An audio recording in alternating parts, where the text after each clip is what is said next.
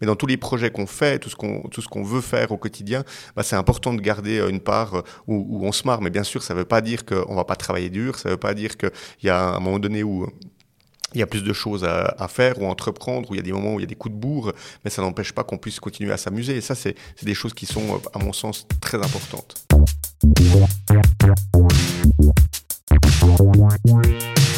Salut à toutes et à tous et bienvenue au septième épisode du podcast Développement avec Brian Oumana. Mon but est de rencontrer des personnes qui performent dans leur domaine. Aujourd'hui, je suis dans la tanière de la société Coca Service et j'ai le plaisir d'avoir en face de moi Pascal Meyer, sa loutre in chief et fondateur. Salut Pascal. Salut Brian. Merci beaucoup de m'accueillir ici. Plaisir. Après euh, ces quelques mois de va-et-vient à cause du Covid, c'est vraiment sympa d'avoir euh, d'avoir euh, gardé euh, l'envie, si je peux dire ça. Euh, donc, pour les personnes qui ne te ou vous connaîtraient pas, je vais présenter brièvement ce que vous faites, les différentes entreprises et les plateformes. Et n'hésite pas à intervenir s'il y a des erreurs ou si tu veux ajouter quelque chose. Donc, Coca Service ou simplement coca.ch, c'est une entreprise que tu as créée en 2005 et qui compte aujourd'hui plus de 120 personnes avec un chiffre d'affaires de plus de 100 millions. Elle est active dans le domaine de l'e-commerce en faisant des offres spéciales et uniques par jour avec les marques Coca, Q-Wine, Q-Beer, Q-Sport, Cooking, Kids et Clock. En mars 2020, donc euh, en pleine pandémie Covid, vous avez réagi très rapidement et vous avez introduit en collaboration avec deux compagnies d'assurance et la Fédération romande des consommateurs la plateforme Direct, qui avait pour but de soutenir le commerce local suisse et euh, donc cette collaboration a généré 9 millions de francs fin mai, donc fin mai 2020. Ensuite, fin juin, vous avez lancé le projet de soutien Welcome pour les acteurs touristiques vaudois, de nouveau en collaboration avec euh, la Fédération romande, mais surtout le canton de Vaud, avec un fonds cette fois-ci de 15 millions et cela a généré 42 millions fin septembre 2020. Et puis, vous avez fait un retour. Donc, Welcome a fait un retour au 1er décembre. Et là, très rapidement, en environ un mois, vous avez euh, généré cette fois 100 millions, avec un, début de 20 millions. Alors, en fait, au total, entre Welcome, euh, on va dire, première édition et deuxième édition, au total, ça faisait un peu plus de 100 millions. Ouais. Ah, ok, c'était les deux. Ok, d'accord. Bon, de toute façon, très. Enfin, énormément d'argent, quoi, euh, pour ce soutien. C'est vraiment hyper positif, à mon avis, de voir ce soutien euh, de votre communauté ou, j'ai envie de dire de, de, la Suisse romande en général. Tout à fait. Et puis euh, également pour montrer à quel point, donc j'ai parlé de la communauté, c'est quand même quelque chose qui est très important pour vous, euh, donc pour Coca, les Caucasiens comme vous les appelez, pour montrer à quel point c'est important et à quel point la communauté est forte chez vous. Vous avez, fin d'année 2017, pour les fêtes, vous avez acquis un Picasso. Tout à fait, exactement, avec la, communauté, ouais, exactement, 25 000 personnes qui, euh, qui 25 000. ont, oui, tout à fait, qui ont mis euh, euh, tous entre 50 et X milliers de francs, mais en, gros, on a levé avec 25 000 personnes 2 millions par tranche de, de, de, 50 francs. Donc il y a des gens qui ont acheté 10 tranches de 50 francs parce qu'ils voulaient les offrir à des amis, il y en a mhm. qui en ont acheté qu'une, mais enfin, tout le monde pouvait finalement démocratiser un petit peu le monde de l'art en ayant un petit bout d'un Picasso. Ça, c'était un petit peu le, le concept qu'on avait fait pour montrer aussi la force de la communauté, puis de dire, ben voilà, on peut aujourd'hui, euh, euh, alors c'était assez précurseur, hein, parce qu'aujourd'hui on parle des, euh, il y, y, a plein de choses, il y a les NFT, il y a de la tokenisation d'objets d'art, enfin il y a plein de, choses, donc c'était finalement assez fun de montrer qu'on pouvait finalement démocratiser le monde de l'art, puis c'est pas juste réservé aux gens qui sont plein de pognon et puis qui peuvent avoir eux-mêmes des tableaux. En plus de ça, j'ai vu une vidéo euh, du fils de Pablo Picasso qui, mm, en fait, euh, on va dire, mettait en avant euh, ce que vous et applaudissait ce que vous avez fait. Donc c'est aussi, enfin, je veux dire, c'est hyper pour vous d'avoir son fils, donc le fils de Pablo Picasso, qui, qui, qui, fait une petite interview comme ça et qui t'a contacté, hein, c'est juste? Tout à fait. Alors, il nous a contacté euh, en disant euh, on a eu très peur au départ parce qu'on a reçu aussi euh, passablement de lettres d'avocats parce qu'en fait, le, nom Picasso est protégé, mais ça mhm. venait pas de lui, ça venait vraiment de l'équipe qui protège la marque. Légal. Puis nous, on avait fait Picasso avec un Q.ch, donc enfin, on, était vraiment, on contrevenait, je pense, à toutes les règles possibles, mais on s'est dit il faut qu'on le fasse et puis, et puis puis au final, quand justement Claude Picasso, qui est le fils de Pablo, a, vu ça, il nous a dit non mais c'est tellement génial, bien évidemment, que moi je vais faire le nécessaire pour que vous puissiez avoir toutes les autorisations possibles parce que j'adhère au projet. C'est pas un projet qui a pour but de gagner de l'argent, c'est plus un projet qui a pour but de démocratiser le monde de l'art et puis et puis qui, a un message très fort. Donc ça a été vraiment un super support et, comme tu l'as dit, d'habitude il s'exprime très peu et, là c'était vraiment chouette de l'avoir finalement interpellé par par ce biais-là. Mmh, très gratifiant en fait. Tout à fait. Non, non c'était pour nous une grande surprise. Ouais. Et bah, du coup là on a déjà parlé de communauté de contre-courant, si je peux dire ça comme ça. Et ça, c'est des, euh, pas des valeurs, mais c'est des thèmes que j'ai beaucoup entendus ou vus euh, en faisant mes recherches, en fait. donc, euh, donc on, va en parler, on va un peu creuser là-dedans. Et, et puis, il y, a un peu plus d'un an, vous avez lancé Scale. Donc avec un Q, Scale avec un Q. c'est une plateforme qui s'occupe du déploiement de la vente en ligne à l'international pour les entreprises suisses. Tout à fait. En plus de tout ça, en 2022, début, de, début 2022, pardon, euh, il y a votre QG, le quartier général, qui normalement devrait être inauguré. En tout cas, vous avez prévu de déménager euh, en janvier 2022. Alors peut-être que ce sera plutôt février-mars, parce qu'on sait toujours comment ça va avec, avec les travaux. Mais, mais c'est vrai que le bâtiment nous est remis euh, en décembre. Après, il y a encore deux, trois, deux, trois finitions. Et puis je pense qu'entre février et mars, on devrait pouvoir y emménager. Ok. Et du coup, moi, moi, en faisant mes recherches, je me demandais, mais comment est-ce que surviennent ces, tous ces projets? Sous, sous, quelle forme est-ce que, euh, par, exemple, vous, vous évoluez en, avec la méthode agile, euh, méthode Scrum, pardon, qui est une méthode agile.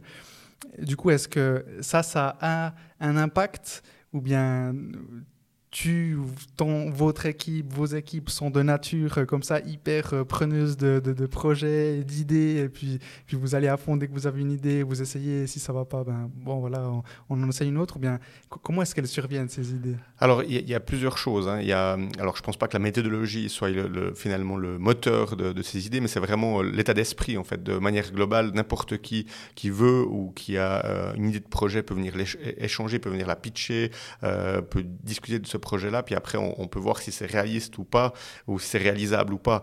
Et puis euh, aussi ça dépend de, parce qu'on a une grande liste de projets, donc euh, ça, dépend aussi de la priorité et puis l'intérêt finalement pour notre communauté d'avoir euh, d'avoir un, tel, je dirais, un tel projet. Donc il y a toujours un lien pour nous de, qu'est-ce que ça peut apporter à notre communauté. C'est pas forcément un lien qui doit être commercial, c'est vraiment un lien d'une plus-value pour notre communauté. Qu'est-ce que ça a comme plus-value et puis pourquoi est-ce qu'on on devrait le faire? Alors il y a effectivement euh, plusieurs projets dans le, dans le pipeline. Il y a aussi des projets qui sont liés euh, à la réutilisation de certains produits, euh, au fait d'offrir à notre communauté des, services, de, de, pouvoir reproposer quelque chose qu'ils n'utilisent plus ou de pouvoir le faire réparer. Donc il y a, il y a de, de, projets alors qui ont été mis en stand-by en 2020 dû au fait qu'on a dû développer toutes ces plateformes et qu'on a perdu 6 à 8 mois de, projets qui étaient des, projets de développement pour nous justement pour être au service de ces, de ces petits artisans. Mais non, non, je veux dire, n'importe qui peut euh, venir, ça peut être des gens externes, ça peut être des gens à l'interne, ça peut être euh, des questions qu'on se pose, ça peut être aussi des feedbacks qu'on a de notre communauté, c'est souvent le cas. Euh, on a des feedbacks et sur la base de ces feedbacks, ben, il y a un projet qui, qui émerge et, et, on y va, on, fait le truc. Donc c'est vraiment, je dirais, on n'est pas sur un seul canal, c'est vraiment d'être de, d'être à l'écoute, d'être ouvert et puis de, pouvoir échanger. Puis il y a des projets ben, qu'on ne peut pas faire parce qu'on on n'a peut-être pas les ressources pour, parce que ben, c'est clair que dans le cadre de Coca, on a tout qui est développé à l'interne, tout en Suisse. Toutes nos équipes sont en Suisse. Enfin, tout est, euh, je dirais, euh, centralisé ici. Et euh, ben, c'est clair que ça ne donne pas les avantages de certaines sociétés qui, elles, sont peut-être plus grandes ou ont une grande partie de leur équipe à l'étranger, où elles ont peut-être plus de flexibilité et puis elles ont peut-être avec moins de moyens, plus d'efficacité. Après, voilà, c'est un parti pris de, notre part. Mm-hmm. Et ça, c'est justement un point qui est primordial pour toi, c'est de connaître les personnes qui travaillent ici chez Coca, de finalement pas devenir une, machine euh, comme, euh, on va pas en citer, mais comme des immenses euh, e-commerçants qui existent dans, le monde. Et donc, toi, aujourd'hui, enfin, je veux dire, tu as, commencé en, en, 2005 à la Tour de Paix, hein, vous étiez deux. Et puis ensuite, en 2015, vous étiez plus de, plus de 50 et aujourd'hui plus de 120. Du coup, concrètement, Coca a quand même énormément évolué. Euh, du coup, comment étaient les débuts par rapport à quand t'engageais toi-même les personnes et aujourd'hui, je ne sais pas, mais tu me le diras si toi, tu, es là avec les RH quand il y a une nouvelle personne ou pas. et, du coup, comment est-ce que tu fais pour pour euh, lier un lien avec cette nouvelle personne, étant donné que c'est quelque chose qui, est important pour toi? Alors, c'est quelque chose de très important pour moi, mais je dois avouer que depuis une année, c'est très difficile parce que ben, mhm. il y a des gens qu'on a engagés que j'ai vu peut-être qu'une seule fois, parce que ben, dû au fait qu'on on doit travailler à distance et puis qu'on ait toutes ces contraintes. Donc, ça, pour moi, c'est vraiment euh, un problème. Euh, petite rectification, maintenant, on est un petit peu plus de 160, mais, mais ça, ah c'est. Ouais. il, y a ah eu, il y a eu un bon boost en ah fait sur 2020 et puis ce début d'année. Mais c'est vrai que pour moi, c'est hyper important d'avoir ces événements où euh, tout le monde se retrouve, euh, où ça peut être sous forme de barbecue, ça peut être, enfin, on a plusieurs événements dans l'année qu'on organise en équipe. Et puis, euh, bah, maintenant, on a dû, on a dû les, modifier un petit peu, mais en étant créatif, on arrive à faire des moments qui sont quand même sympas, même si on est tous à distance. Mais on, arrive, mais on espère que bientôt, on pourra tous se retrouver, parce que ça, pour moi, c'est quelque chose de, très important. Alors, concernant le recrutement, non, alors je, je suis plus du tout avec les RH, et heureusement, parce que sinon, ça serait vraiment un, problème pour, pour les RH et c'est pas moi qui ai les compétences finalement de pouvoir engager euh, euh, par exemple un nouveau développeur. Hein. Pour moi, quelqu'un qui aurait les meilleures compétences, c'est justement un développeur lui-même ou l'équipe de développement qui va pouvoir tester la personne, qui va pouvoir échanger avec. Donc euh, je pense qu'il faut laisser vraiment l'autonomie aux, gens et puis la possibilité justement d'éclore. Pour moi, c'est vraiment important de, de, laisser les gens eux-mêmes évoluer, puis peut-être les aider à éclore, mais, mais surtout pas à être là, à décider, alors non, non, celui-là, il convient pas, etc. C'est vraiment à eux de sentir. Et puis, euh, ça responsabilise aussi tout le monde. Et je pense qu'aujourd'hui, euh, on, a des gens bien plus qualifiés que moi et bien plus talentueux pour, euh, pour faire ces, ces engagements et pour faire la sélection des gens. Et, et c'est pas une personne, sous prétexte qu'elle soit peut-être un, des fondateurs qui, qui pourrait, je dire, exceller dans cette, dans, cette discipline. Non, c'est vraiment pas du tout le cas. En fait, mm-hmm. c'est vraiment, pour moi, cette intelligence collective, l'échange qu'on peut avoir avec nos collègues, les écouter. Moi, il y a plein de fois où d'un coup je dis ah faut qu'on fasse ça allez go go go puis euh, j'ai plein de gens qui disent non non mais il faut pas pour telle raison telle raison puis c'est bien plus intelligent que ce que moi je voulais faire donc euh, mhm. c'est bien on a une, chouette euh, dynamique et ça pour moi c'est très important de conserver Ok. Du coup, par la compétence, en fait. Tout à fait. La compétence, le fait que des fois, on peut venir avec une idée. Moi, j'adore venir avec une idée, puis après, elle est challengée par, par 3-4 personnes, puis au final, elle sort vachement mieux que ce que j'avais prévu, mais, mais on a pu donner l'impulsion. Ça, ça, je trouve que c'est hyper important et c'est hyper positif.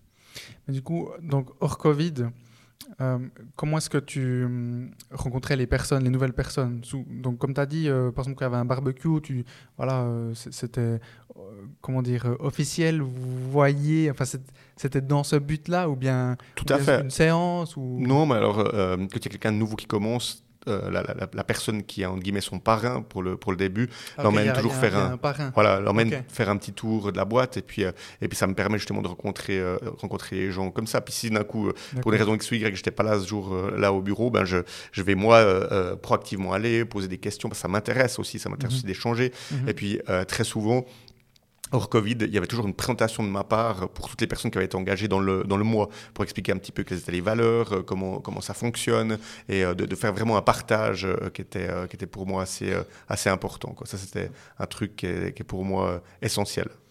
Ok.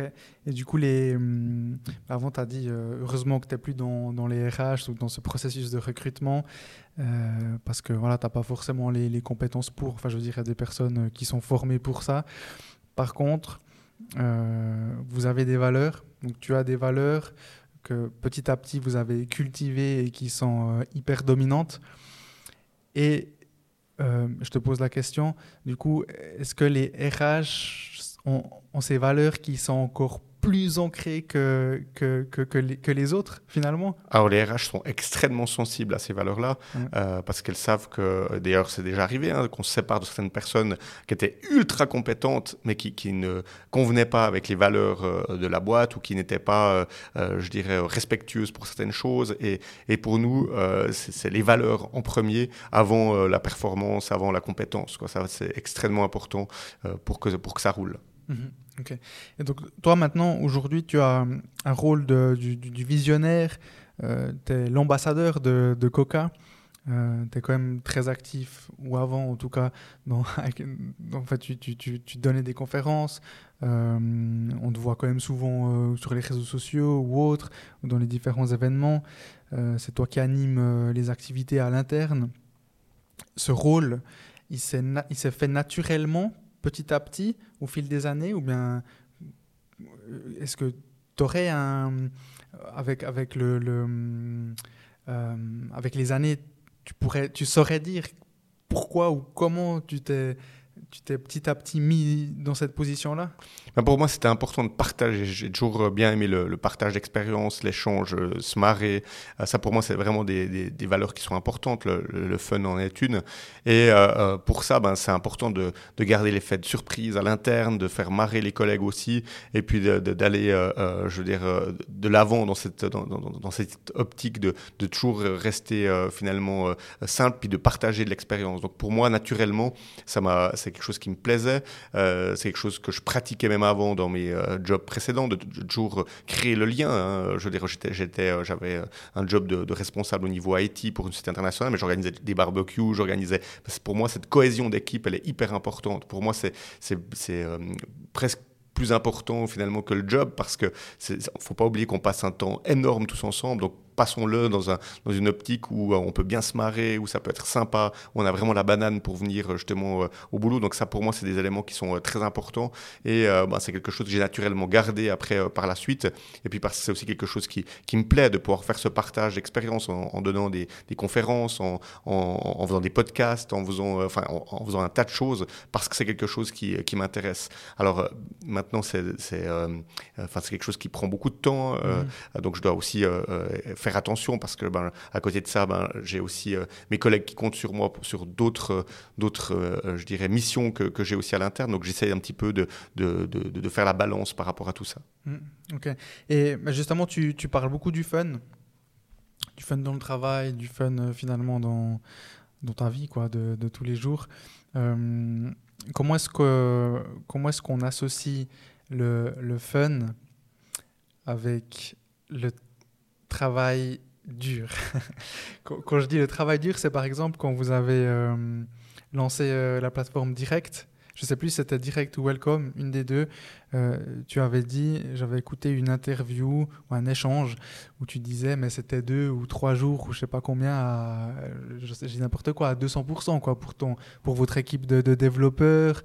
et du coup, là, le fun, alors c'est fun, la fin est fun. Euh, j'imagine qu'il y a des moments fun, mais euh, tu vois, pas dormir, de travailler dur, parce que finalement, il y a, voilà, vous essayez quand même de faire quelque chose d'impactant de, pour les personnes. Donc, comment, où est le fun en fait? Où est, le, où est le fun dans ça? Comment est-ce que tu trouves, comment est-ce que tu cherches le fun? En fait, si tu veux, sur un projet comme c'était direct en l'occurrence, euh, on a dû lancer ça en très peu de temps. Donc on n'a pas dit aux gens, ah, on va lancer ça, il faut le faire. C'est voilà, on a une idée, c'est ça, qui est in. Et puis les gens qui étaient in, qui ont dit ah non, moi ça me botte bien, en plus ça va avoir un impact, ça a fédéré beaucoup de gens à l'interne. Et aujourd'hui, quand on discute euh, avec, euh, avec les collègues, tout le monde est hyper fier, même si la première itération de direct nous a coûté très cher en termes de ressources humaines, parce qu'on était 30 personnes à bosser pour onboarder les gens et tout ça pendant, euh, pendant 2-3 mois. Donc c'était vraiment un gros, gros travail personnel. mais c'était tellement enrichissant. Et, et le fun qu'on a derrière, c'est l'excitation de pouvoir, un, faire plaisir à des gens, deux, leur venir en aide, et, et trois, de voir que la communauté, elle, réagit aussi par rapport à ça. Et ça, c'est aussi une satisfaction. Mais ça, c'est un projet effectivement très, très spécial. Mais dans tous les projets qu'on fait, tout ce qu'on, veut faire au quotidien, bah, c'est important de garder euh, une part euh, où, on se marre. Mais bien sûr, ça ne veut pas dire qu'on ne va pas travailler dur. Ça ne veut pas dire qu'il y a un moment donné où il y a plus de choses à, faire ou à entreprendre, où il y a des moments où il y a des coups de bourre, mais ça n'empêche pas qu'on puisse continuer à s'amuser. Et ça, c'est des choses qui sont, euh, à mon sens, très importantes. Mm-hmm. J'ai l'impression que c'est quand même assez, compliqué de, lier les deux. Euh, je dis ça parce que bah, juste avant euh, qu'on enregistre, tu, m'as dit euh, que tu avais, avais, vu passer l'épisode avec Olivier Bourquin, que tu connais. Et avec lui, justement, on a discuté du, du plaisir. Et moi, quand je m'entraîne, quand je fais du sport, j'ai pas forcément du plaisir. Mon plaisir, il est après, à la fin, quand j'ai fini. Et c'est pour ça que je te posais la question, euh, du coup, pendant un projet de, de, de je sais pas, X, euh, bah, justement, vous, vous évoluez en, avec la méthode Scrum. Du coup, c'est des sprints de 2 à, 2 à 4 semaines, c'est ça? Oui. Et puis après, ça, ça évolue. Enfin, vous, là, il y a des stand-up meetings. Donc, je te pose la question par rapport au fun. Parce que je me pose la question, en fait, concrètement. Euh, quand il y, a du stress, quand il y a des deadlines euh, quasi impossibles à tenir. Euh, tout ça, il y a des chiffres peut-être qui, qui, qui, ne vont pas avec le projet en question. Et du coup, le fun, il n'est pas forcément euh, facile à trouver. En fait, le fun, il est sur la globalité. Peut-être qu'il y a des tâches qui seront, il y a des tâches qui m'embêtent de, de, de, faire. Mais au final, ce qui est important, c'est la globalité. C'est le fun que tu peux avoir en étant au travail. C'est le fait de, pouvoir avoir une certaine flexibilité dans ton, dans ton, dans ton travail, de pouvoir, euh, même s'il y a des moments où c'est effectivement très intense, comme pour un entraînement, ce qui est important, c'est la globalité. Et pas que tu sois, euh, je dirais, euh, triste dans ton travail. Tu es triste parce mhm. que c'est trop compliqué, c'est qu'on fait quelque chose de faux. On doit changer euh, quelque chose. Je dis pas qu'on est irréprochable puis qu'on fait tout juste, loin de là. Mais je pense qu'il ne faut pas négliger que le, fait d'avoir du fun et de, de, rendre les choses fun au quotidien, dans le travail ou dans les à côté du travail, c'est quelque chose qui, qui, est important. Parce que pour moi, c'est extrêmement important. Mais oui, il y a des tâches qui sont pas cool, où tout d'un coup, il faut, il faut faire le truc, et puis tu as moins de fun en faisant cette tâche-là, mais tu dois pas voir ça que sur euh, un, instant T, tu dois le voir sur la globalité. Mhm. Et ça, pour moi, c'est ça qui est important, c'est qu'au global, à la fin de ta journée ou à la fin de ton projet, tu puisses dire, non, mais c'était génial quand même à faire. Mhm. Oui, on a transpiré, oui, il y a eu des moments qui étaient euh, compliqué. Et puis euh, oui, il y a des moments où on s'est frité parce qu'il y a eu ci, il y a eu ça. Mais au final, on a tellement eu de plaisir. Et c'est ça qui est important. C'est vraiment, je pense pas qu'il faut, il dire, il faille dire que c'est euh, finalement à chaque minute que tu dois avoir du fun. C'est vraiment, je dirais, une variable qui est globale en fait au projet. C'est une satisfaction personnelle, c'est une satisfaction sur les conditions de travail, c'est une satisfaction sur l'échange que j'ai avec mes collègues. Et c'est tous ces aspects-là pour moi qui sont, qui sont importants. Ok. Ouais, donc c'est vraiment cette, euh, cette idée du, du, du long terme, d'être content en fait, euh, globalement. Oui. Ouais. Et finalement, bah, c'est comme euh, dans la vie, quoi. Exactement. Il y a beaucoup de choses qu'on n'aime pas faire, et puis finalement, tant que la globalité est, est, satisfaisante ou est justement heureuse, ben, voilà, on continue et puis Tout à fait. on est content.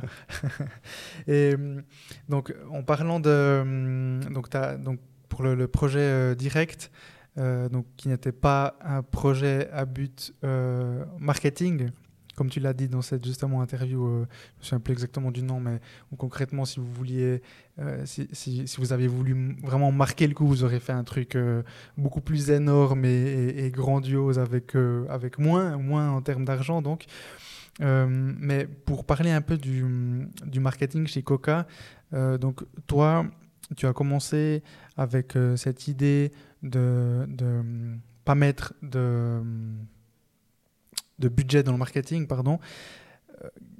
C'était suite à une discussion avec un de tes profs, hein, c'est juste? Tout à fait. En fait, l'idée, c'était de dire on va aller à l'encontre de ce qui se fait. C'est-à-dire qu'on ne va pas euh, investir en marketing. notre marketing, ce sera le bouche à oreille. Parce que ça a beaucoup plus de, de, je dirais, de valeur d'avoir quelqu'un qui a une expérience chez toi et qui, qui en parle ailleurs, plutôt que d'avoir euh, une campagne de pub et puis euh, de marteler les gens avec de la publicité, l'affichage ou autre. Donc, on a toujours été contre le marketing traditionnel. Alors maintenant, on fait quand même des campagnes de e-marketing, donc de marketing digital, plus, plus fortement sur où là on est beaucoup moins visible, mais on essaie de les faire de manière un peu différente, c'est-à-dire euh, d'avoir une approche qui soit, qui soit différente. Mais au tout début et euh, jusqu'à il n'y a pas longtemps, pour moi c'était vraiment euh, impensable. Pour moi, le, marketing, de, le meilleur marketing, c'était vraiment de, pouvoir, et, ça continue, hein, ça ne veut pas dire que c'est pas incompatible avec ce qu'on fait aujourd'hui, mais de vraiment avoir ce, service et de, montrer en fait aux gens qu'il n'y a pas besoin d'avoir des monstres campagnes de, de, pub, mais d'avoir vraiment un service qui soit au top. Et ce service au top fait que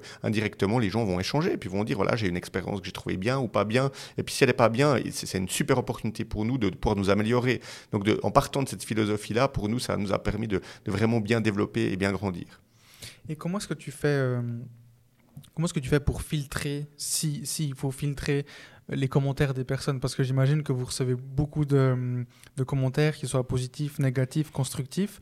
Et, et, justement, ben, en plus, vous avez cette communauté où vous, vous, prônez, si on peut dire ça comme ça, le, retour de, des personnes. Mais j'imagine que vous avez des, personnes qui...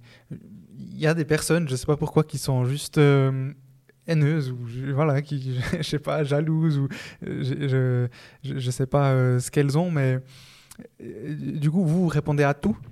On essaie de répondre à tout, ça c'est pour nous c'est hyper important, mais effectivement euh, les gens vont plus facilement mettre un commentaire quand ils sont déçus ou pas contents.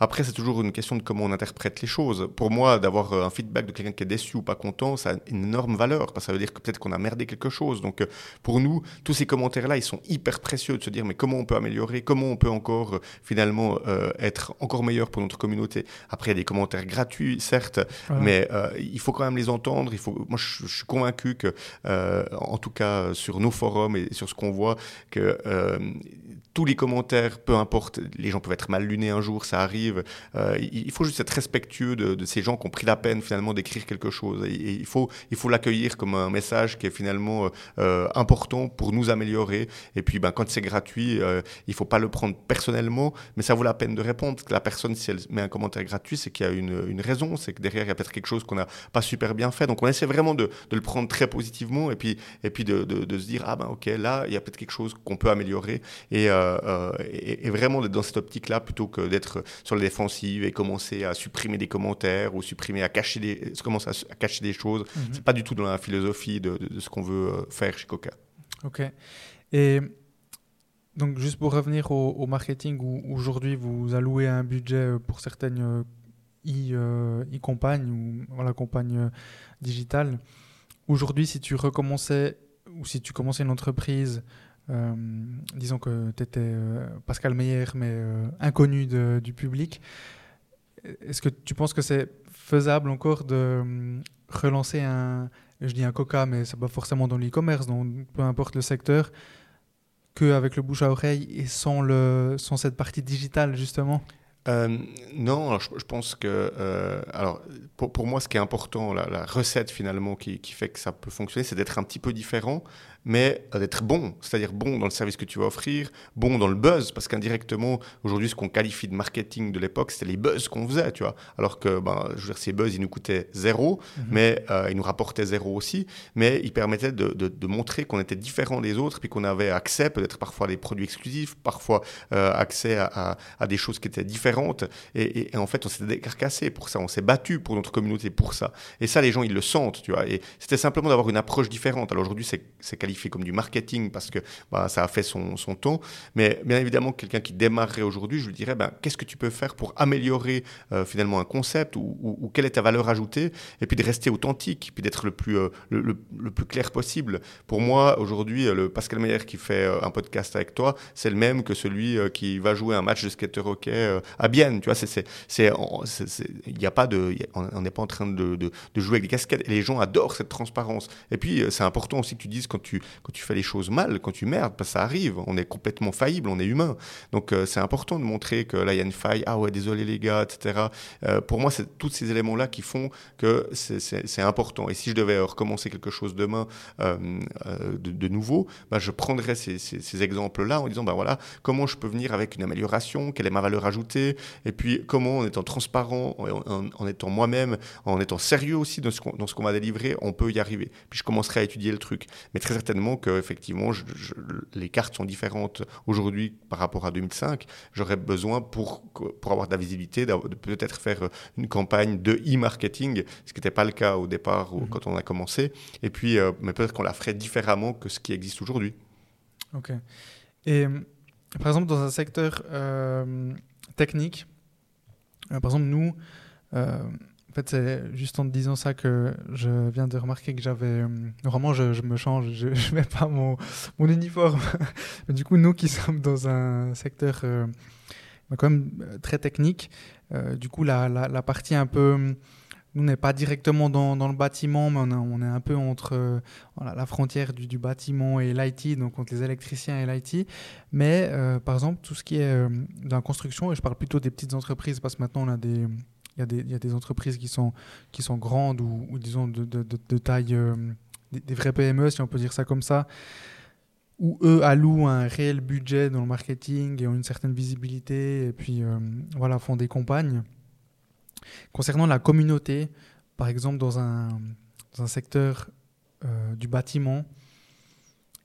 Est-ce que, est-ce qu'à ton avis, ça joue également un rôle très important? Là, on est sur, euh, on est sur du euh, B2C, on n'est plus euh, sur du B2B comme nous, donc c'est encore différent. Mais bien sûr que ça, ça a une importance parce que les, éventuels prestataires qui vont, qui vont faire appel à, à, tes services. vous, êtes en B2C et ces secteurs de bâtiment sont plutôt en B... Ouais, bon, il y a les deux. Mais je, je crois que tu as dit l'inverse. Nous, on est plutôt en B2C, vous êtes plutôt en B2B. voilà, exactement, je, me suis trompé. Mais euh, l'idée, c'est de dire, mais comment tu peux euh, euh, aujourd'hui, même, même si tu es en B2B, avoir un, Enfin, je veux dire, ça n'enlève en rien tes valeurs, ton authenticité, le fait que tu puisses créer une communauté, que tu puisses apporter ou partager ton savoir avec, avec d'autres, ça, ne l'enlève pas. Et ça, ça peut te donner un, un élément différenciateur. Donc, moi, je pense pas que parce que tu es en B2B, le comportement est différent qu'en B2C. Simplement, bah, tu t'adresses à en guillemets, moins de monde, mhm. mais euh, il, faut, il faut trouver l'angle qui soit. Le, je ne me suis pas penché sur la question, mais il faut, trouver l'angle qui soit le, le, le plus, euh, je dirais, euh, le, plus approprié. Mais ça ne veut pas dire que tu ne peux pas monter une communauté, que tu ne peux pas finalement fédérer quelque chose. Il y a d'ailleurs plein de sociétés qui démarrent dans un domaine et puis disent bah, tiens, on va faire une fédération de, de, ces corps de métiers-là, donc qui finalement intègrent leurs concurrents directs dans, la, dans la réflexion et puis sont dans plutôt une intelligence collective. Et puis ça, ça, donne aussi plus de force, ça permet aussi de,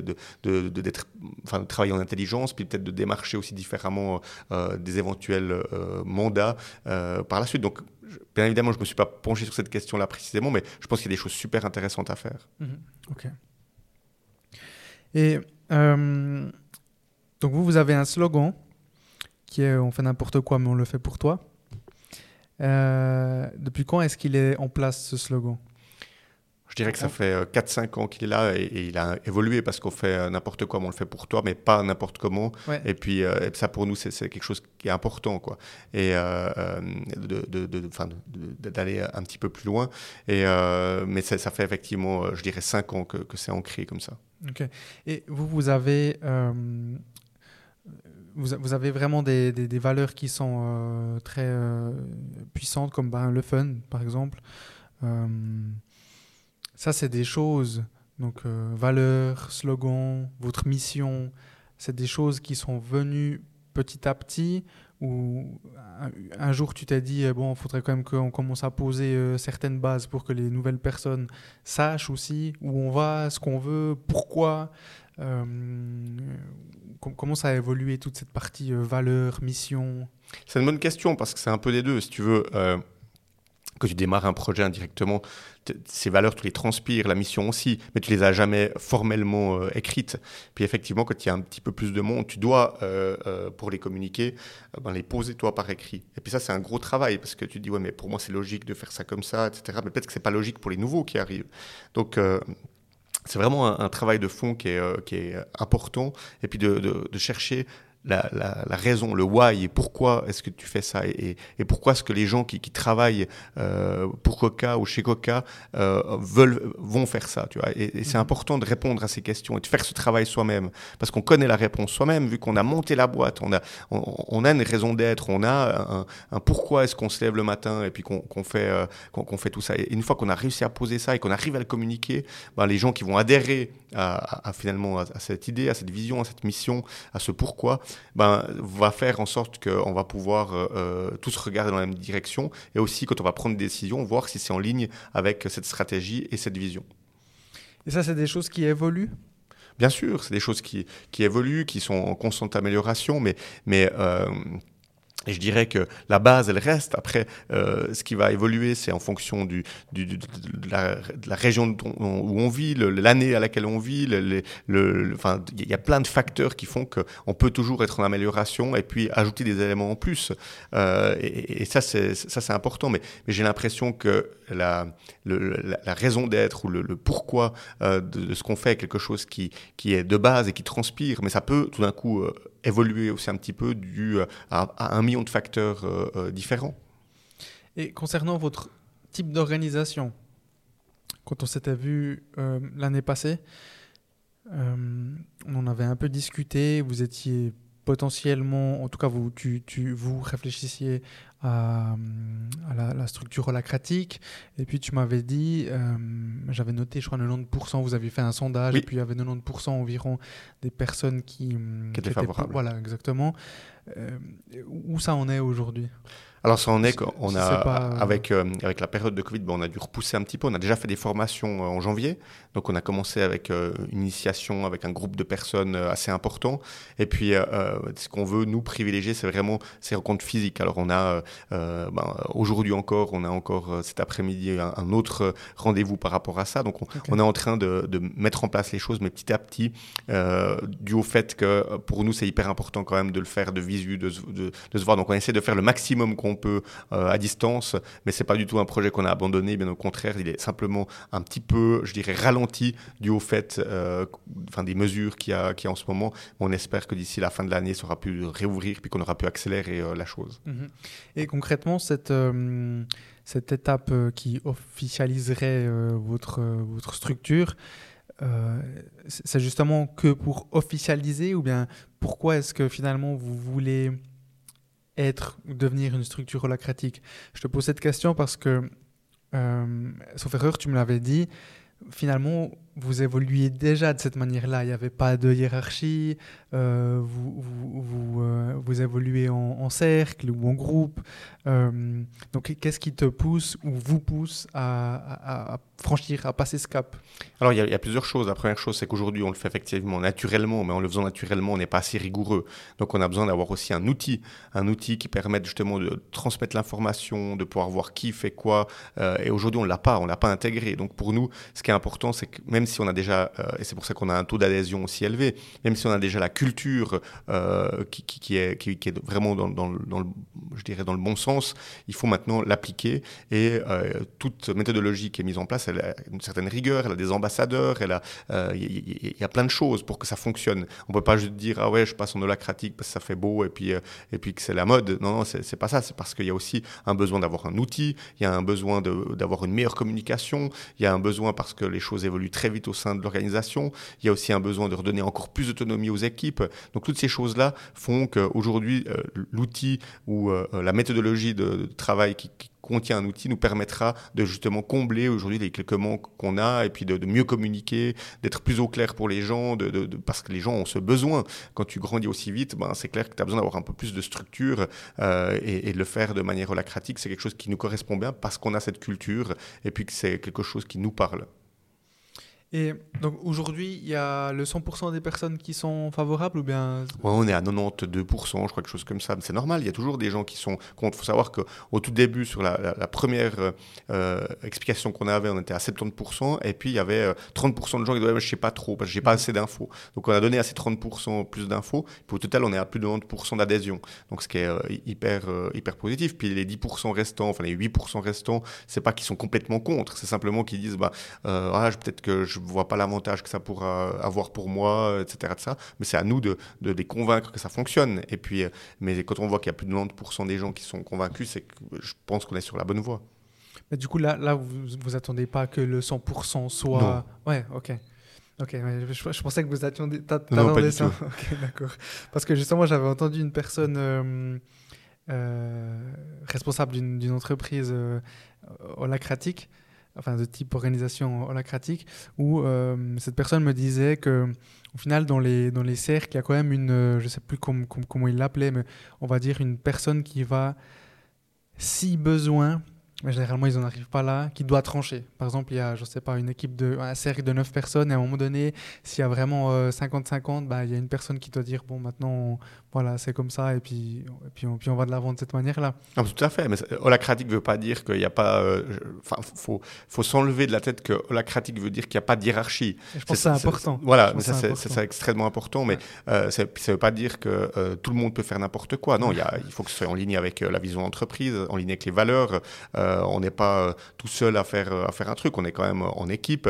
Et, mais ça permet de, de, de, pouvoir éviter de passer par 15 000 canaux, 15 000 demandes. On peut en équipe, si le projet fait sens par rapport à la vision de la boîte ou, aux valeurs de la société, bah, on peut être maître de ce projet-là et puis, puis le mettre en avant et puis avancer, etc. Mais ça ne veut pas dire que on fait ce qu'on veut et puis qu'on fait n'importe quoi. Non, non, c'est important de, savoir que euh, c'est euh, une structure avec euh, des outils qui sont établis et des règles et une constitution qui, qui, est signée et lue par tout le monde. Donc ça, c'est des choses qui sont importantes. Donc il y a une, une, grande flexibilité, certes, mais ça doit être en lien avec les valeurs et la vision de la société. Mais ce qui est cool, c'est que ça permet de faire éclore certaines personnes, certaines personnes qui ont, un talent et puis qui l'ont peut-être pas trop mis en avant, mais ça leur permet, si elles le souhaitent, d'éclore justement. Et puis c'est aussi une des, euh, je dirais, un des avantages de la méthodologie. Et donc constitution qui, euh, qui est égale en fait à des règles de base de vie euh, qu'on pourrait avoir à la maison, quoi. Exactement. Un cadre. Tout à fait. Et donc aujourd'hui, pour revenir sur le fait que si euh, tu, tu, recommençais l'entreprise à zéro, est-ce que tu partirais d'office sur un modèle de ce genre? Alors je pense que si je recommençais à zéro, je le ferais directement, ouais. Communauté, entreprise holacratique ouais. et, euh, puis fun. Exactement. Puis transparence, ça c'est important, et authentique, c'est des choses qui sont vraiment importantes. Mhm. Ok. Et maintenant, pour parler un peu de euh, donc, euh, tu, le dis souvent, hein, tu, fais, euh, tu fais beaucoup d'erreurs ou vous faites beaucoup d'erreurs et ça vous fait grandir. Vous prenez le feedback constructif ou, les, retours négatifs des personnes pour, vous développer. Est-ce qu'il y aurait une, je dis erreur, mais voilà, des fois ça, a peut-être un peu une notion un peu négative comme ça, mais une, erreur ou un, problème qui te vient à la tête euh, qui t'a fait grandir, toi en tant que personne ou euh, Coca en tant qu'organisme, en tant qu'entreprise?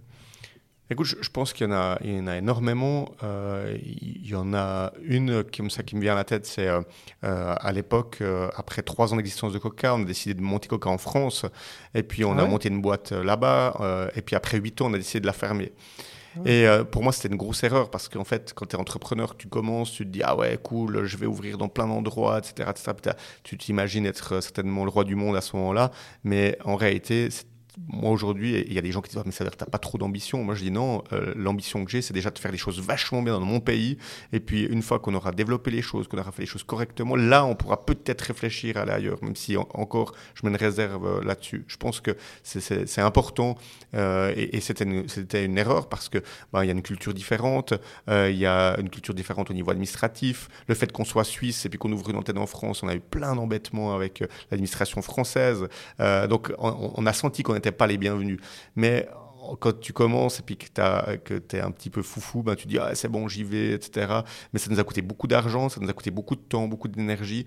Et puis ça, c'est au détriment de notre communauté ici. Et ça, c'est une erreur que je ne referai plus. Je pense que c'est important de, déjà bien, bien, bien euh, performer euh, chez soi, euh, autour d'où de, de, on est, avant de pouvoir avoir la volonté de dire ouais, je vais ouvrir dans 14 pays, etc. Alors, certaines personnes vont le prendre plus comme une, vision euh, euh, médiocre, dire ouais ben voilà vous n'êtes pas capable, etc. Alors certes on n'est pas capable, mais je pense que on se doit d'être d'abord excellent, ce qu'on n'est pas encore aujourd'hui, chez nous.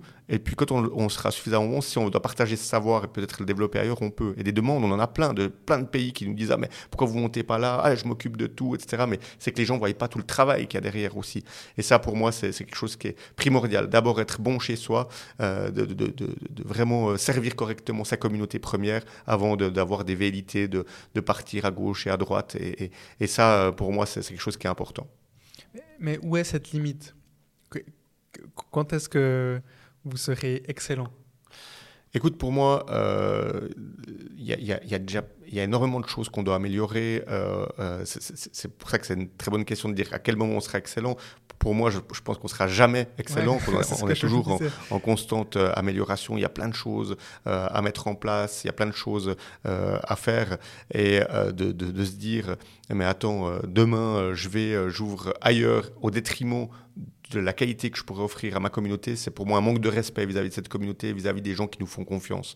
Donc c'est pour ça que je, pense qu'il faut déjà qu'on soit euh, au top de chez Top et il faut qu'on travaille là-dessus, sur cette amélioration continue, sur le fait de, vraiment offrir un service qui soit au top, une expérience qui soit au top, euh, des offres qui soient adéquates, un échange avec la communauté qui soit excellent. Et ça, ça pour moi, c'est des éléments qui sont essentiels.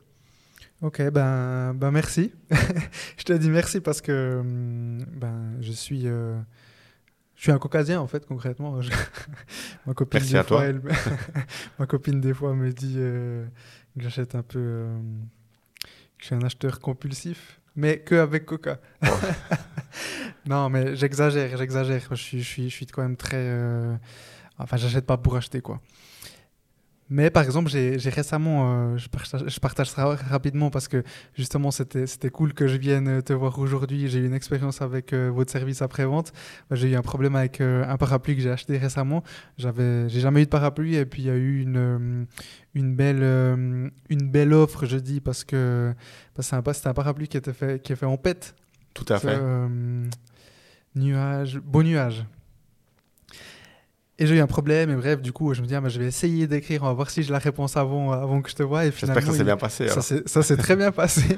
Sincèrement, ça s'est bien passé. Je le dis pas parce que tu es devant moi, mais ils m'ont répondu, euh, elle m'a répondu euh, très rapidement. Je pensais euh, que, ça allait prendre plus de temps parce que je suis passé par votre app, et apparemment, en tout cas, c'est ce qui était écrit dans votre app, ça prend un peu plus de temps si on passe par votre app. Je me suis dit, quand même, je teste, et finalement, elle m'a répondu un jour après. J'ai envoyé des photos, elle m'a répondu euh, ce matin, en fait. Bah, j'ai fait ça euh, les jours fériés. Enfin bref, c'était, ça s'est très bien passé. Euh, donc voilà, c'était un peu le, moment pour te, remercier parce que c'est vrai que c'est, hyper j'ai envie de dire, en tout cas moi ça, ça, me touche dans le sens où c'est beau ce que tu dis, de dire qu'en premier on va, on va donner, j'ai envie de dire à la Suisse romande et peut-être après à la Suisse entière, ou en tout cas Suisse alémanique, euh, le, maximum de vous-même, c'est quand même quelque chose qui est, à mon avis, assez, assez incroyable et, cool. Quoi. Ça, ça fait plaisir à entendre. Bon, on oublie souvent qu'on euh, est au service finalement de notre communauté. C'est pour ça qu'on ne parle pas de clients chez nous. Tu vois. Euh, les sites qui, se réfèrent à des articles de loi, de leurs conditions générales, etc., pour moi, ils, devraient changer et plutôt respecter cette communauté en disant ben, si quelqu'un prend la peine de m'écrire parce qu'il a une problématique ou autre, je me dois de prendre la peine de rapidement lui répondre et puis de lui trouver une solution. Et, je pense que ça, c'est un état d'esprit qui, devrait, euh, enfin, qui, est déjà en train de changer. On voit qu'il y a plein d'améliorations et, et, euh, ça, fait plaisir, euh, ça fait plaisir à voir. Mm-hmm. Et donc, toi, tu fais partie, je ne sais pas si c'est toujours le cas, d'une association ou d'une communauté de, de, responsables, dirigeants d'entreprise euh, euh, le YPO, hein, c'est juste? Oui, tout à fait. Euh, ça, fait longtemps que tu y es et hum, qu'est-ce que ça t'apporte concrètement de faire partie d'un organisme comme ça qui, où il y a des, responsables d'entreprise, dirigeants, dirigeantes, cofondateurs, fondateurs, directeurs, enfin directeur général, CEO Qu'est-ce que t'apporte cette communauté de personnes? C'est une bonne question parce qu'au départ, je suis anti euh, toutes, ces, associations, ces groupes, machin, etc.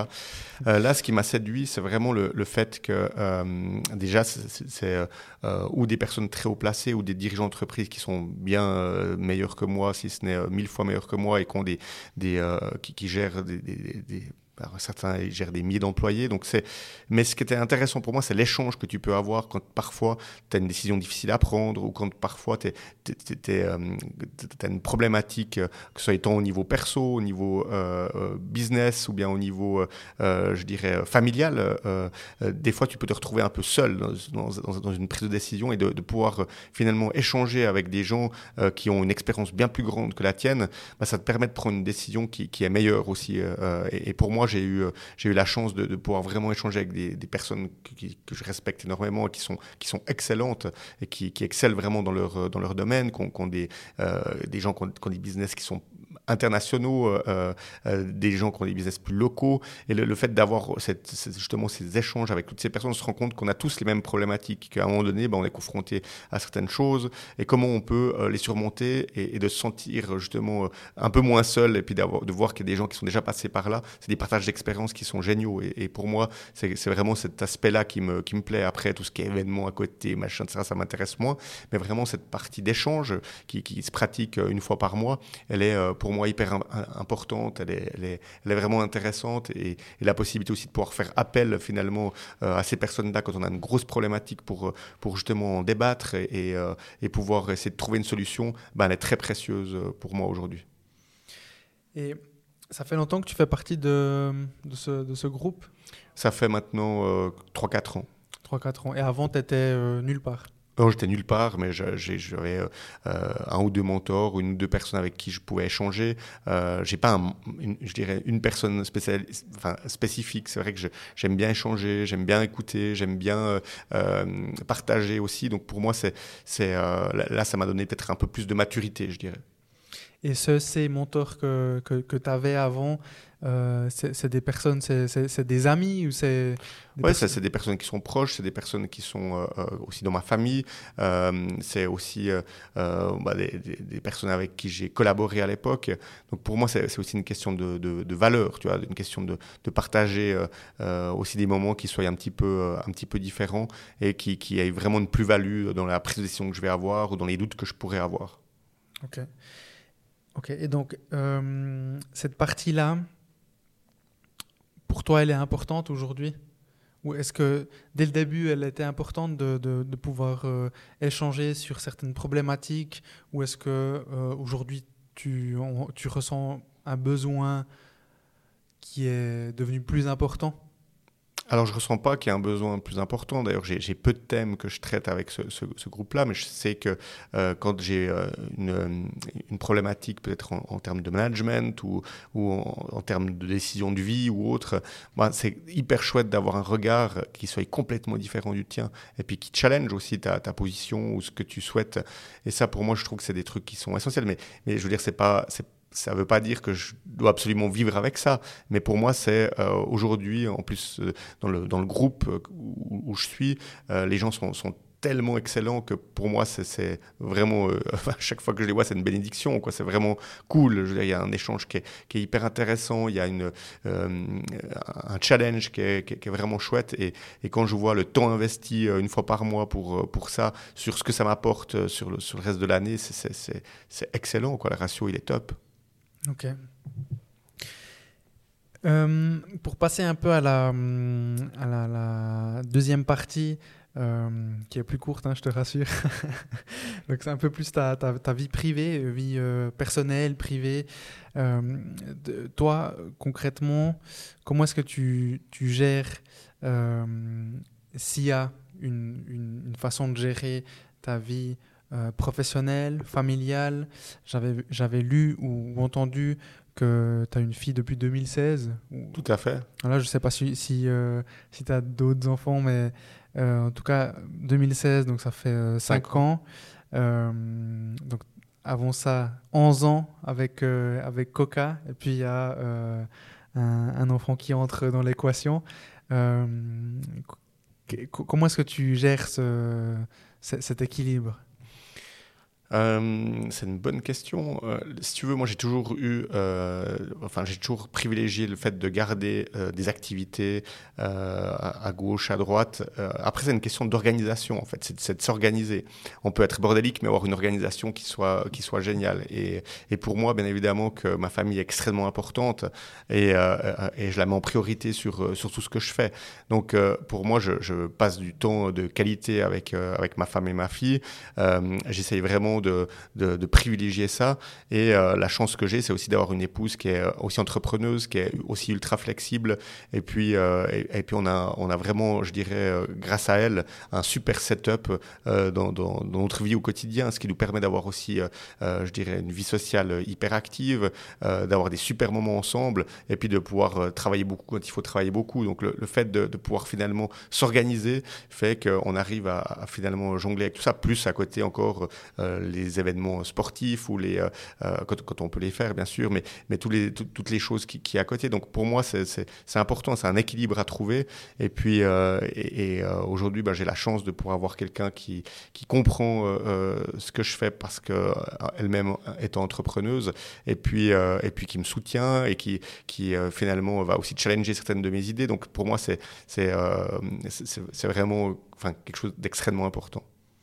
Je t'ai entendu dire que hum, bosser, euh, enfin, quand entend les personnes qui disent qu'ils bossent 100, 120, 200, enfin peu importe, mais des nombres assez exagérés d'heures par semaine, euh, pour toi c'est complètement euh, fou et concrètement improductif. toi, est-ce que tu, tu, saurais dire à peu près combien d'heures environ par semaine tu passes Bon, ce qu'il y a, c'est que toi, tu as plusieurs projets, donc peut-être c'est un peu difficile, mais euh, par exemple, quelle est une journée type pour toi? C'est très compliqué de répondre parce que c'est toujours très très très très variable. maintenant, effectivement, j'ai dit que de passer 200 heures par semaine ou 150 heures par semaine ou 100 heures par semaine, c'était énorme. Ça ne veut pas dire que je ne l'ai pas fait moi. Hein. Moi, je suis passé par là aussi euh, au, départ de, de, de, ce que j'ai monté. Et euh, quand il y a des projets sur lesquels je dois vraiment investir, je m'investis. Euh, ce que je veux juste dire, c'est qu'il ne faut pas être tout le temps comme ça. et, et, c'est aussi important vis-à-vis de mes collègues. moi, j'ai des collègues qui peuvent d'un coup bosser 12-14 heures par semaine pendant une période. Mais après, c'est important pour moi qu'ils reprennent le, le, temps qu'ils ont passé en plus ou qu'ils puissent avoir du temps pour eux. Pourquoi? Parce que, en fait, de, travailler énormément tout le temps, euh, c'est pas sain d'une part, et surtout, ça apporte pas une qualité de travail qui soit excellente. Et en plus de ça, ben, il y a une dégradation euh, pour, euh, pour la personne qui, qui fait ça. Et c'est pas du tout ce que, ce que je veux. Moi, ce que je veux, c'est que effectivement les gens euh, puissent accomplir leur mission. Et s'ils ont besoin de ressources supplémentaires, on doit leur apporter ça. Et on doit être autant à l'écoute de notre collaborateur que être vigilant par rapport à ça. Et ça, c'est important. Et c'est ce que j'essaie de, de, pratiquer aussi avec moi. Alors moi, c'est un peu différent parce que ben, j'ai toujours beaucoup, beaucoup travaillé mais ça m'empêche pas d'être organisé pour, euh, même si je veux travailler 14 euh, heures par jour, mais pour passer du temps euh, pour moi, parce que l'équilibre finalement de toutes les choses, le, fait d'avoir du temps perso, d'avoir du temps en famille, d'avoir du temps au travail, fait qu'on sera meilleur si l'équilibre il est, il est juste. Si l'équilibre il est complètement altéré et puis qu'on est que au boulot, ben, on va faire des erreurs, on va être moins bon, on va être moins créatif et, et, et c'est pas de la bonne qualité qu'on va fournir. Donc, mais te dire aujourd'hui une journée type pour moi, c'est venir ici. non, moi, moi ce que j'aime bien, effectivement, c'est le contact. Alors, euh, une, journée type, elle, peut euh, s'articuler de un million de façons différentes pour moi. Euh, alors oui, j'ai, j'aime pas trop les agendas, mais j'ai un agenda avec des rendez-vous parce que c'est, quand même bien de, pouvoir fixer des rendez-vous quand il faut, parce que ça fait partie de, notre société. Mais, mais j'aime bien avoir la flexibilité de me dire, OK, ben là, je vais partir à tel endroit parce que c'est important d'aller voir ça, de pouvoir stimuler telle équipe, de pouvoir échanger avec telle équipe et de, d'avoir en fait finalement cette variété au quotidien, pour moi, c'est important. Mais ça, je veux dire, ça débute euh, entre 5 euh, heures du matin et 7 heures du matin. Ça, ça dépend les jours, ça dépend les. les euh, et puis ça peut finir, bah, par exemple, ce soir, je sais que je vais finir aux alentours de, minuit, une heure. Donc voilà, il y, a des jours comme ça, il y a des jours où je vais finir vachement plus tôt. C'est simplement une façon de s'organiser. Et pour moi, je, veux surtout pas que, que, ce soit orienté que job ou que famille ou que perso. Il faut qu'il y ait un équilibre qui soit fait en fait entre les trois pour euh, finalement euh, être, être bien. Et euh, le sommeil dans tout ça? Alors moi, je suis pas quelqu'un qui dort beaucoup. Euh, en plus, je n'ai pas un super bon sommeil malheureusement pour l'instant, mais j'y travaille. Euh, mais, mais travaille comment Moi, j'y travaille en faisant euh, plein, plein de choses, plein de changements, plein de, de, de, de changements alimentaires aussi. De... Mais, mais toi, ça, c'est quelque chose qui est hyper compliqué. Euh, je veux dire, euh, aujourd'hui, je trouve que la qualité de mon sommeil n'est pas excellente, qu'elle peut être encore vachement améliorée. Alors, elle, elle, est due à certainement plein de facteurs, plein de facteurs sociaux aussi, parce que bah, je vois beaucoup de monde le soir, et puis souvent, ça se traduit avec un festin donc après c'est difficile de, bien dormir. Euh, donc non, il y a, y, a, y a, donc j'essaie de me mettre aussi des règles, de dire ben voilà, euh, écoute, euh, cette semaine tu vas essayer d'aller te coucher vachement plus tôt et puis tu, seras au lit aux alentours de 22h30 par exemple. Tu vois, c'est difficile, mais, mais en, se disciplinant parfois, ben, on arrive aussi à des résultats qui sont meilleurs. Mais voilà, c'est mais de dire que alors le sommeil c'est clairement important. Je pense qu'il peut être encore amélioré chez moi et puis qu'il ne tient qu'à moi de de, de, de, de se bouger pour que ça puisse fonctionner. J'ai un podcast à te conseiller si ça t'intéresse. Je te, je te l'envoie après. mais ouais, donc ok, je comprends bien. donc ta vie en fait Enfin, t'as pas une routine, quoi. T'as pas une routine matinale, t'as pas une routine euh, euh, nocturne ou du, soir. Euh, c'est par phase ou par période. Ou des fois, tu vas énormément travailler, des fois un peu moins entre guillemets. Après, le travail, pour moi, il, est aussi allié au fun. Tu vois, je, veux dire, est-ce que le fait d'aller à un événement où je vais donner une conférence, c'est du travail? Alors, peut-être mhm. du travail en amont, mais c'est aussi du fun parce que j'ai plaisir à partager ces, ces informations. Est-ce que le fait de, de, de, partir sur euh, un événement où je vais euh, écouter quelque chose qui va m'être utile pour euh, pour finalement aiguiser peut-être certaines choses dans ma vision, c'est du boulot. Je ne sais pas, le fait de le week-end voir du monde et d'échanger autour de ce qu'on fait comme projet, c'est du travail. ça dépend où, se passe la limite moi j'ai le sentiment, en tout cas dans mon cas à moi, que euh, le travail s'arrête jamais indirectement, mais que euh, final, ça, ça m'empêche pas d'allier ça avec euh, ma vie privée et puis mes loisirs. Donc, donc voilà, c'est un tout. C'est juste de trouver bien sa place par rapport à ça. Je vais pas te dire, ouais, il est 17h, je réponds plus. Non, c'est pas ça. Mais par contre, j'ai une routine peut-être quelques jours de la semaine où je sais que le matin, je vais passer de 7h à 8h30 avec ma fille. Et puis, soit avant ça, je vais, je vais travailler parce que je me suis levé plus tôt. Euh, mais, mais c'est un moment que j'aime bien, que j'aime bien faire. C'est quelque chose que je, fais fréquemment. Et puis le soir, entre telle heure et telle heure, c'est moi qui vais m'occuper d'elle euh, et, de la coucher. Mais il y a des soirs où ça va pas être possible. Donc voilà, ça, ça, dépend. Mais j'ai quand même euh, certaines choses que, que, j'essaie de garder, qui, qui, sont, qui sont une trame, si on veut bien, mais qui, qui peut évoluer. Mm-hmm. Ok, d'accord. Est-ce que, je, reviens rapidement sur ce que tu as dit par rapport au fait que finalement, ton, ton, travail, mais moi je le, je le vis aussi à, à, mon échelle, mais en fait, je réponds tout le temps au téléphone. Euh, je sais pas, qu'à 18h ou à 19h, euh, c'est fini. Euh, je vais écouter un podcast de, de, développement, par exemple, par rapport au leadership. Euh, ou, voilà, et ça, ça, ça, me fait plaisir, ça me fait du bien. Mais concrètement, c'est en pensant à l'entreprise aussi. Euh, les week-ends, ben, c'est pareil. Ça, ça c'est. Est-ce que toi, tu, pourrais faire un parallèle avec. Euh, ça fait longtemps que tu as, créé Coca, mais au début, tu, tu, travaillais, donc tu étais IT manager et en parallèle, les soirs, tu, tu bossais sur, sur ce projet Coca. Est-ce que tu, ressentais la même chose quand tu étais IT manager? Bien sûr la société pour laquelle je bossais, pour moi, c'était comme si c'était ma boîte. Tu vois, c'était... Mais après, c'est une question de culture. Moi, je vois, il y a des générations mais, mais qui ne sont pas du tout dans cet état d'esprit-là, puis qui ont besoin d'avoir une coupure à telle heure. Mais, c'est OK. Je veux dire, c'est, des choses à respecter. On est tous faits différemment. Moi, je ne voudrais pas, aujourd'hui, et, je ne souhaite pas que euh, mes collègues soient 24 heures sur 24 disponibles, machin, etc. Non, je veux dire, on, a des échanges à avoir euh, les uns avec les autres. On a, euh, après, il y a des niveaux d'urgence. S'il y a quelque chose d'urgent à faire, bah, on trouvera une solution pour pour, la gérer. Il y a toujours, on est suffisant, euh, suffisamment dans, l'équipe pour pouvoir dire, ah ben attends, moi je suis dispo, je vais donner un petit coup de main parce qu'il y en a un qui n'a pas fait la chose correctement, donc je corrige vite, etc. C'est une question de bon sens, mais d'avoir les gens qui sont dérangés constamment, puis qui sont constamment au taquet, euh, c'est pas sain non plus, tu vois. C'est important d'avoir euh, d'avoir aussi euh, quelque chose qui soit euh, quand même structuré. Et puis et puis si quelqu'un donne plus à un moment donné, il faut qu'elle puisse récupérer aussi. Il faut qu'elle puisse prendre le temps pour récupérer. Et ça pour moi c'est quelque chose qui est, important. Mais ça s'aménage différemment d'une semaine à l'autre, d'un moment à l'autre, d'une période à l'autre en fonction de, de la quantité de travail qu'il y a. Et s'il y a trop de travail, il faut pas que les gens s'usent. Il faut que les gens se fassent aider et puis qu'on ait peut-être plus de ressources qui viennent donner un petit coup de pouce et, et il faut être à l'écoute de ça. Ça, c'est très important. Et donc, toi, toi-même, tu prends ce temps parfois?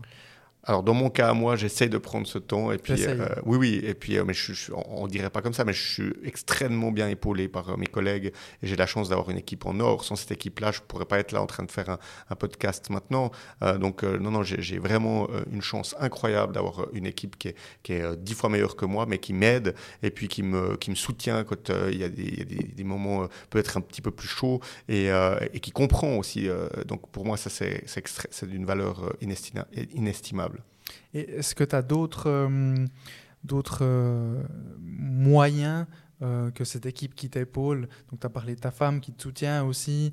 mais est-ce que, par exemple, je pas, est-ce que tu lis pour te, on va dire, te, reposer mentalement ou du sport ou euh, tu peins, je sais pas, est-ce que tu as des activités comme ça qui t'aident dans la vie de tous les jours? Alors en temps normal, effectivement, le sport pour moi c'est quelque chose de très important. Et puis je, déroge pas là. Malheureusement, je suis à une fréquence qui est plus d'une fois par semaine, mais ce que j'aime bien, c'est faire euh, trois, quatre fois par semaine euh, du sport, que ce soit de la course, que ce soit euh, au sein du, hockey ou du skater hockey que, je pratique, ou que ce soit d'aller juste faire un petit peu de, de, enfin, me défouler un peu. C'est des éléments qui sont importants pour moi. Alors, je dirais que dû à la situation actuelle, ça a été un petit peu moins évident, mais c'est des choses qui sont pour moi importantes. Ça fait partie de l'équilibre qu'on peut avoir. Et ça, je pense que c'est capital et il faut garder ces moments-là en place euh, parce qu'ils permettent aussi de, réfléchir différemment, de faire le vide. De... Donc c'est pour moi des, choses qui sont, euh, qui sont très importantes. Tu as pu remplacer le, le, sport par quelque chose d'autre ou bien ou pas? Alors moins, tu parlais de lecture, ben, moi je lis très peu, je dirais, en termes de bouquins, euh, sauf si vraiment, c'est un de mes collègues qui me dit, il faut vraiment que tu lises, c'est très important, etc. Alors là, je, mais je lis beaucoup en ligne, en fait. Les articles. Voilà, exactement. c'est Ok. Et justement, à ce propos, tu as une, euh, que ce soit un site euh, ou un livre qui t'a qui t'a qui t'a marqué, un documentaire ou autre que tu recommanderais ou que tu recommandes régulièrement? Bien sûr, bien sûr, bien sûr. Il y a, il y a un livre qui a été fait euh, par les fondateurs de Basecamp qui est, que, je, que je recommande. le nom m'échappe, mais si on tape Basecamp livre, on trouve hyper facilement. Et, là, ça explique un peu la, la philosophie, le fait aussi de, de, la culture d'entreprise qui est finalement très proche à ce qu'on a. Et, ça, c'est un de mes collègues qui me disait mais regarde, on, on pourrait presque croire que c'est toi qui l'as écrit. Et, et, c'était très intéressant parce que j'ai appris beaucoup, beaucoup de choses et j'ai pu améliorer encore beaucoup de choses au sein de, de, de, Coca suite à ça. Donc, euh, c'est pour moi des, éléments qui sont, euh, qui sont euh, importants aussi. et puis après, ben, il y a plusieurs sites de news sur lesquels j'aime bien lire quelques articles. Et, et, voilà, mais, mais, mais c'est mon environnement un, peu à moi. Mais il y a aussi ben, un livre que, j'avais, que, je recommande en tout cas, mais que je n'ai pas lu directement qui s'appelle Delivering Happiness, euh, qui, a été fait par un des fondateurs de Zappos. Alors je ne l'ai pas lu directement parce que oui, je l'ai lu en partie parce que ça correspond complètement à notre philosophie euh, et ça m'a permis aussi, euh, comme, le livre précédent, de, pouvoir justement améliorer certaines choses, même si on était déjà très en ligne en termes de culture. Ça m'a permis d'aller vraiment une étape plus loin. Donc voilà, il y, a des choses comme ça qui me plaisent, qui font écho et puis je pense qu'ils sont importantes de, suivre ou de lire. Ok, merci. Le livre de Basecamp dont tu parles, j'ai plus son nom, mais je crois, je, suis à 95% sûr que hum, un des invités euh, de ce podcast l'a également recommandé. Et il me semble que c'est Grégory. Euh, mais bon, voilà. Donc, on tape Basecamp et on le trouve. Oui, bien sûr. Du coup, il faudra que je le lise parce que c'était la deuxième personne qui, qui le recommande. Et donc, euh, bah écoute, on va gentiment clôturer euh, cet épisode. Donc, merci beaucoup. Juste avant qu'on clôture, je, je, pose cette question à, chaque invité. Euh, donc, qu'est-ce que le succès pour toi? Alors pour moi, le succès, c'est quand ton équipe est suffisamment épanouie et puis que finalement ta communauté aussi elle est extrêmement épanouie. quand tu arrives à avoir finalement les deux, et puis que tu arrives à rendre tout le monde heureux finalement, ben pour moi là, on peut, dire, on peut commencer à parler de, de, de, succès. Mais c'est vraiment euh, le fait d'avoir euh, ton équipe qui, soit, euh, qui ait pu éclore, qui ait pu se développer, et puis ta communauté qui soit, qui soit la plus heureuse du monde. Et ça, pour moi, là, on peut commencer à, à, à pouvoir peut-être parler de, de, succès. Donc c'est l'équation communauté et équipe, quoi. Tout à fait. Ok. Euh, et où est-ce que les gens peuvent te suivre ou, par où est-ce que les gens peuvent te contacter Il y a beaucoup de gens qui me contactent par LinkedIn, euh, sinon par email. Euh, donc, non, non, en principe, je réponds à tous mes emails. des fois, je peux avoir un peu de retard suivant l'urgence du mail, mais, mais non, je, je, suis en principe facilement joignable. Ok. Ben, merci beaucoup, Pascal. Merci à toi. Merci d'avoir pris le temps et... et d'avoir finalement euh, fait cet épisode. C'est sympa. Merci beaucoup, Brian. Merci. Merci à toutes et à tous d'avoir suivi cette conversation et je vous dis au dernier vendredi du mois pour un nouvel épisode. Ciao ciao.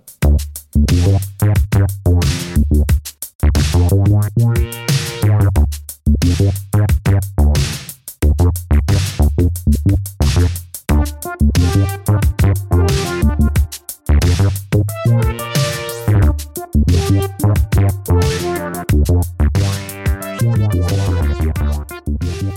you.